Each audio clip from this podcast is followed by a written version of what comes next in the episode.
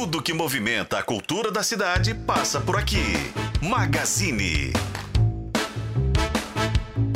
Está no ar o Magazine, Magazine hoje falando de teatro, lembrando, claro, que a gente está aí em plena campanha de popularização do teatro e da dança. É uma das maiores campanhas de popularização do teatro do Brasil, se não do mundo, né? São muitos espetáculos a preços populares. A gente sempre trazendo aqui alguns artistas, alguns atores, pessoal que está na campanha.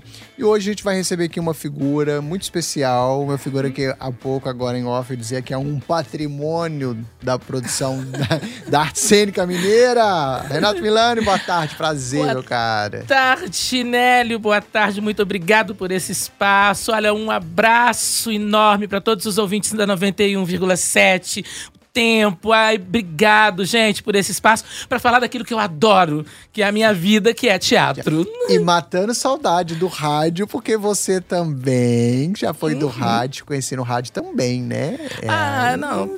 aqui, né? Ele tá aqui, assim, pra mim é uma saudade imensa que eu tenho, é. porque adorava estar no rádio. Eu fui é. diva, né, durante um bom é. tempo, assim, e para mim era uma alegria todos os dias, por causa dos fãs, por é. causa do clima de rádio, que é muito bom. muito bom. Nossa, tudo isso faz parte da minha vida e eu, eu acho que é um, é um prazer, né? Na verdade, ter isso dentro da minha história, história, né? Falando em história, vamos falar um pouquinho da sua história, porque você, ah, como produtor, como diretor, como ator, é, você é da geração, e aí a gente poderia ficar Fred Moser, poderíamos ficar é, Wesley Marchiori, poderíamos ficar aqui a Mauri Reis. De, Reis, essa galera toda é, é, é, um povo resistente que começou a fazer teatro em Belo Horizonte numa época que ainda era mais difícil do que. Não que hoje não seja, mas aquela época sem rede social, é, é, era ainda, né, enfim, muito difícil. E vocês estão aí até hoje se mantendo no mercado, se mantendo trabalhando, não desistiram, como eu falo com um amigo meu, não de, nada contra ser vendedor, mas não desistiram para ir trabalhar no shopping. Uma vez tinha um, tinha um amigo que estava no meio do dilema ali, se seguir a carreira ou se desistir para trabalhar no shopping. Mas é porque não é fácil. Quanto tempo você tem de carreira? Quanto tempo de estrada? Vamos falar um pouquinho dessa história. Olha, para mim, na verdade, sabe, né, sabe, é muito difícil, né? Porque olha só, eu comecei muito cedo. Eu comecei com seis anos de idade, porque minha avó era atriz. E minha avó era atriz e professora, então ela não me ensinou a ler por causa da escola. Ela me ensinou a ler para decorar texto. ela ficava bom. ali. E a minha avó, ela me disciplinou muito bem. Então eu sou um ator muito disciplinado por causa disso. Eu falo muito bem, até meu companheiro, ele fala comigo assim: você fala como velha. Eu falo, mas é claro que eu falo igual uma velha, com todos os os, as, consoantes e e, e né, assim, vogais. Eu falo tudo muito bem porque eu fui ensinado a falar com a minha avó. Então, isso já é muito importante. Então, eu não sei fazer nada nessa vida, gente. Eu sou incompetente para todo o resto. para trabalhar como vendedor, então como não vendedor, eu sou um fracasso. Sabe, o shopping já ia me demitir na hora que eu já entrasse. No segundo dia, eu já estava sendo demitido. Então, eu sou um fracasso em qualquer outra coisa na minha vida. Mas eu sei que no teatro, pela dedicação, pelo empenho, e eu tô dizendo de todas as questões que envolvem o teatro, uhum. porque eu gosto de escrever, eu gosto de pesquisar, eu gosto de estudar. Eu estudo teatro constantemente, todos os dias, sabe? Assim, eu gosto do teatro oriental, eu gosto do teatro ocidental. É, eu, eu entendo o teatro como uma maneira de comunicação de todos nós, mesmo, até mesmo na nossa própria história. Quer dizer, antes da gente ter a escrita, nós nos comunicávamos, mostrando para o outro a cena daquilo que tinha acontecido na nossa vida. Então, o teatro é muito anterior, até mesmo à, à própria escrita.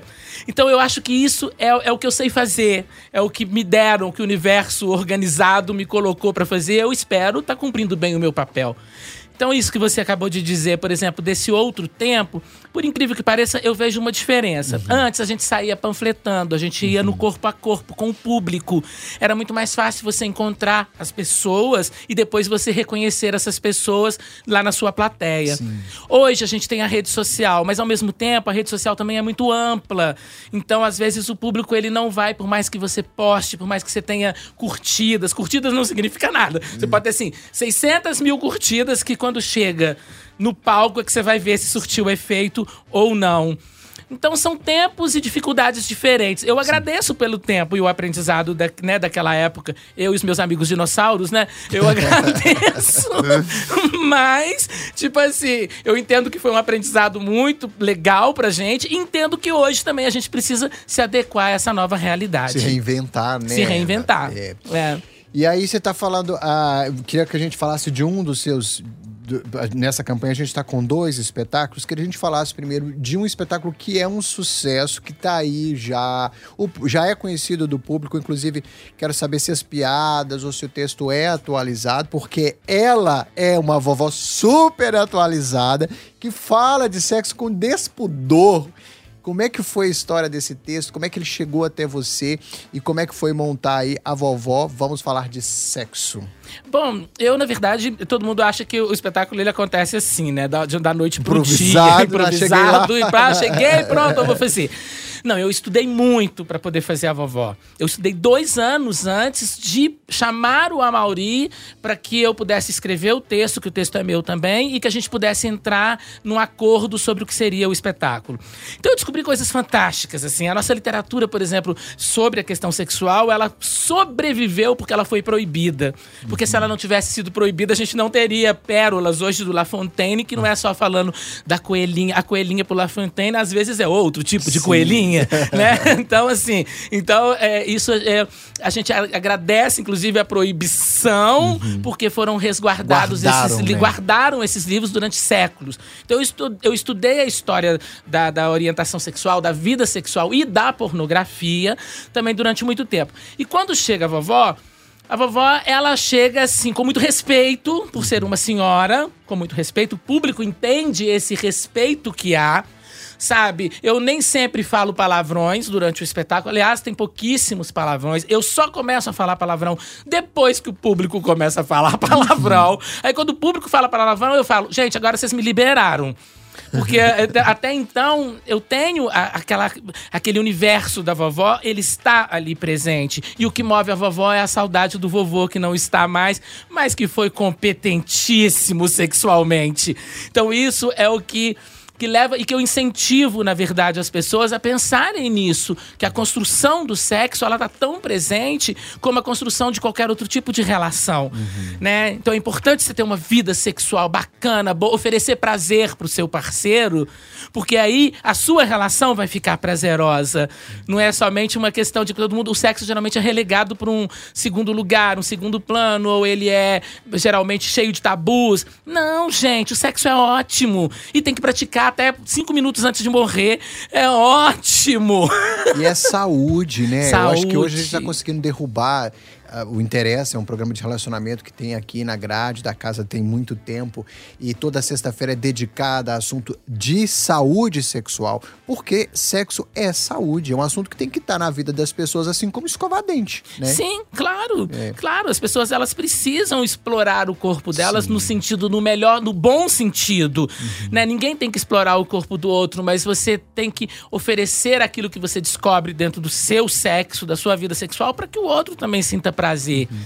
E a vovó, ela tem isso, sabe? Quer ver? Eu vou até chamar ela, vovó, fala alguma coisa. Meu amor, Nélio, que gracinha que você é. A vovó ficou toda empolgada quando te viu. Mais de 10 anos a vovó tá aí trazendo, trazendo dicas e orientações, né, vovó? Sim, meu amor, porque as pessoas, quando olham pra mim, elas não entendem como que uma vovó, elas até me chamam de safada. E eu não sou. Na verdade, eu não sou nenhuma pessoa safada. Eu só acho que o sexo, ele é bom. Ele tem que ser aproveitado por todos. Olha, pobres ou ricos têm direito ao prazer. Já convido o pessoal para ir então ao seu encontro, vovó, por favor, no teatro. Amores, quero convidar vocês para na próxima semana, no dia 2, 3 e 4, eu vou estar lá no Pátio Savassi. O Pátio Savassi é ótimo, tem estacionamento, vocês não têm que se preocupar com nada. Eu vou estar lá às 21 horas e na campanha de popularização do teatro e da dança. Garanto que vocês vão se divertir muito comigo e tem uma coisa. Que eu acho que é muito legal é que vocês podem perguntar pra vovó porque a vovó responde. Pode levar anotado, né? No celular a pergunta, não pode, vovó? Pode, pode levar do jeito que quiser, você pode levar anotado, você pode levar gravado, você pode até tatuar no seu corpo, que a vovó vai lá e lê. Muito bom! Recado dado. E talvez por isso a vovó seja um sucesso, porque às vezes a- ela, ela acaba representando muita gente, né, Renato? Porque é, é- é, talvez essa naturalidade do assunto que a vovó traz faz com que as pessoas pensem, considerem, caia a ficha que também é natural falar sobre isso. Sim, né? sim. E como não há tabu, a gente Sim. não, não, não utiliza nenhum tipo de tabu, as pessoas se sentem muito confortáveis. Só vou contar rapidinho um, um, uma- um episódio que aconteceu comigo uma vez e que eu fiquei muito tocado, assim, né, como vovó. Um senhor estava sentado na frente e ele falou pra mim, assim, de repente ele pegou e falou assim: vovó, eu, a minha- eu me separei da minha mulher. Eu quero saber como que eu faço pra reconquistar a minha mulher. Eu estou aqui pra saber disso. Falei com ele, meu amor, faça um jantar maravilhoso pra ela. Faça um jantar, convide essa mulher pra esse jantar. Mas acontece que você tem que levar pra esse jantar. Não é só o jantar. Leve aquilo de bom que você já descobriu no seu sexo e ofereça o seu sexo pra ela como uma forma de presente de prazer. O cara, ele saiu de lá, ele me agradeceu depois. Ele falou. Eu nunca tinha pensado que o meu sexo pode ser um prazer, pode ser um presente, presente. pra oferecer pra Muito minha bom. companheira. Muito bom. Então eu acho que tem isso. É uma troca, né? E vovó resolvendo até. Olha só, vovó tá reatando relacionamentos aí. É isso que é o mais legal de tudo. Renato, e na outra ponta, não, não necessariamente na outra ponta, mas a gente tem um outro espetáculo que também traz um pouco essa coisa do relacionamento, né? Não chega ao sexo, não passa pelo sexo, imagino, mas tem também uma questão do afeto, né? Que Sim. é, é- que é como conquistar seu príncipe encantado, né? Vamos falar um pouquinho dele? Vamos. É, o, o Príncipe Encantado, na verdade, ele me surgiu, assim, por incrível que pareça, como sempre as coisas me surgem muito, em bibliotecas ou livrarias. E eu peguei, por acaso, um, um livro que falava sobre isso. Né? Eu li o livro e fiquei muito interessado em fazer, porque a gente não. A gente trata. Até uma brincadeira que a gente faz no- quando tem essa dobradinha que é Príncipe e Vovó. Um dos atores, né? O ator, o Itarzel Fialho, ele até brinca assim: primeiro a gente fala de amor, depois a gente fala de sexo.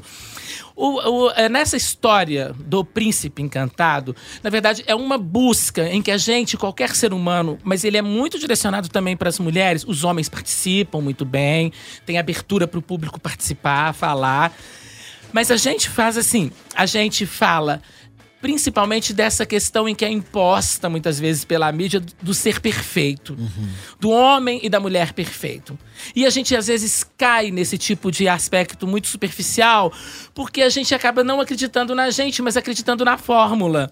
E querendo uma pessoa que seja perfeita, a gente deixa de olhar para quem tá ali comum do nosso lado com a sua beleza de um ser comum. Na fila do supermercado. Na fila do supermercado, exatamente. Por que não? Sabe, assim, então, o- como conquistar o seu príncipe encantado, na verdade, é, é te dizendo assim, é dizendo para as pessoas assim, gente, as pessoas elas podem ser comuns, mas elas são interessantes em suas histórias. Sabe, talvez o mais interessante é essa construção da história que você vai, a partir da sua história, que você também é comum, eu sou uma pessoa comum, encontro uma outra pessoa que é comum, e a gente constrói uma belíssima história juntos. Então, é lógico que o espetáculo ele é engraçado, ele tem momentos divertidos, porque ele vai contando a história dessa princesa que vai a vida inteira tentando achar o ser perfeito. Né? Vai tentando encontrar, ter essa descoberta do ser perfeito. Então é uma vida de questionar: por que, que eu tô sozinha? Por que, que eu tô me encontrando nesse lugar? Por que não olhar pro outro de uma outra maneira? Então tem situações engraçadíssimas, o público se diverte muito. Mas, ah, mas, o- mas a gente quer também que as pessoas parem e pensem assim: peraí, eu vou ficar acreditando nisso que estão me dizendo, nessa propaganda que tem por aí? Porque a maioria do povo, que gente, pensa, pensa numa coisa, gente. Pra você ser perfeito, você precisa de muito dinheiro Pra começar. Começa por aí. É, começa por aí. Vocês acham que Madonna dorme numa cama comum? Não, ela dorme numa cama toda é, com a temperatura regulada para ela não envelhecer. Eu não tenho a menor condição de lidar nem com esse calor, com, sabe? Eu vou derretendo durante a noite. Então, se nós somos assim, a, a nós que somos a maioria, a gente não tem que pirar com isso. É. A gente tem que pirar em, em encontrar a beleza, principalmente, que cada um traz dentro de si. E oferecer isso para os outros. Uma coisa completa a outra mesmo, sabe, Nelly? Como você acabou de falar. E o texto é de quem desse? O texto, ele é meu e do Wesley Marchiori. Também maravilhoso. A direção também, embora eu pedi ao Wesley que assinasse a direção, mas eu também é, eu participei muito ativamente da direção, porque é uma coisa que eu gosto muito, né? E eu estou em cena. Com o também. parceiro, inclusive. Sim, é, que o meu parceiro de cena, é o Itarzel Fialho.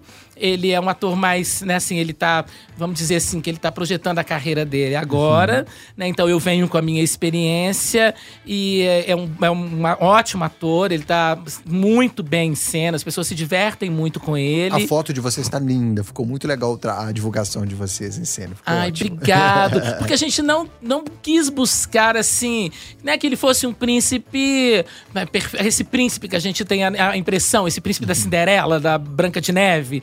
Não, ele é um homem comum, né? E Como mas- a maioria dos príncipes reais. é, reais, são comuns, mas nós dois juntos, a gente faz um casal que é comum, mas que a gente passa principalmente esse sentimento de amor.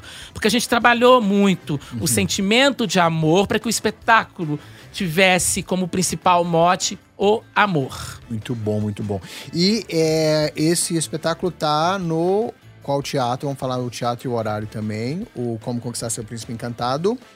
Sim, eu quero convidar todo mundo para ir assistir o espetáculo lá na Funarte, Funarte. que fica ali na Rua Januária, também um ótimo Fácil local. de estacionar, maravilhoso, Facílimo tranquilo. de estacionar. Então o espetáculo tá ali. A gente vai ficar agora esse final de semana, 26, 27, 28, 26 e 27 às 20 horas e dia 28 às 19 horas no domingo, né? E depois a gente vai também pro Pátio Savassi na semana que vem, porque aí na semana que vem a gente faz a dobradinha com a vovó. Ah, sim. Então a gente faz ele às 19 horas, no dia 2, 3 e 4. E a vovó lê logo depois, às 21 horas. Os dois espetáculos. Falei bobagem, não. Os dois espetáculos estão na programação da campanha de popularização. Os dois espetáculos. Então, ingressos lá pela, pelo Simpark, pelo Vá ao Teatro, não é isso? Vá ao. Teatro, 25 reais. Lembrando que esse valor, ele é garantido apenas para a compra dentro da, da campanha de popularização do Teatro da Dança. Se deixar para comprar lá na bilheteria no momento, é outro, outro rolê. Sim, outra é outra é história. isso? Né? É isso. Cara, que legal conversar com você, falar sobre ah, esses dois espetáculos, falar um pouquinho também da sua carreira. Eu acho que é legal porque o rádio também é memória, né? Então a gente tá aqui conversando, fica gravado, a gente tá criando memória e te- dando oportunidade às pessoas de conhecerem um pouco também de quem é Renato Milani, de quem é essa figura, de que- de- do quanto você já, como eu bem falei no início, o quanto você já tá aí na luta, né? Ralando, né, Milani? Sim, sim, é maravilhoso. Eu só quero falar uma coisinha assim, porque eu tô com esses espetáculos, eu sou au- autor, né? Tô em cena, sou produtor também, mas eu tô com mais dois outros espetáculos também. Vamos falar deles? É, eu tô com Vizinhas em Guerra, né? Que na verdade tá lá no Pátio Savassi, mas lá eu tô como autor. Eu fiz o espetáculo há um tempo atrás, agora é só autor.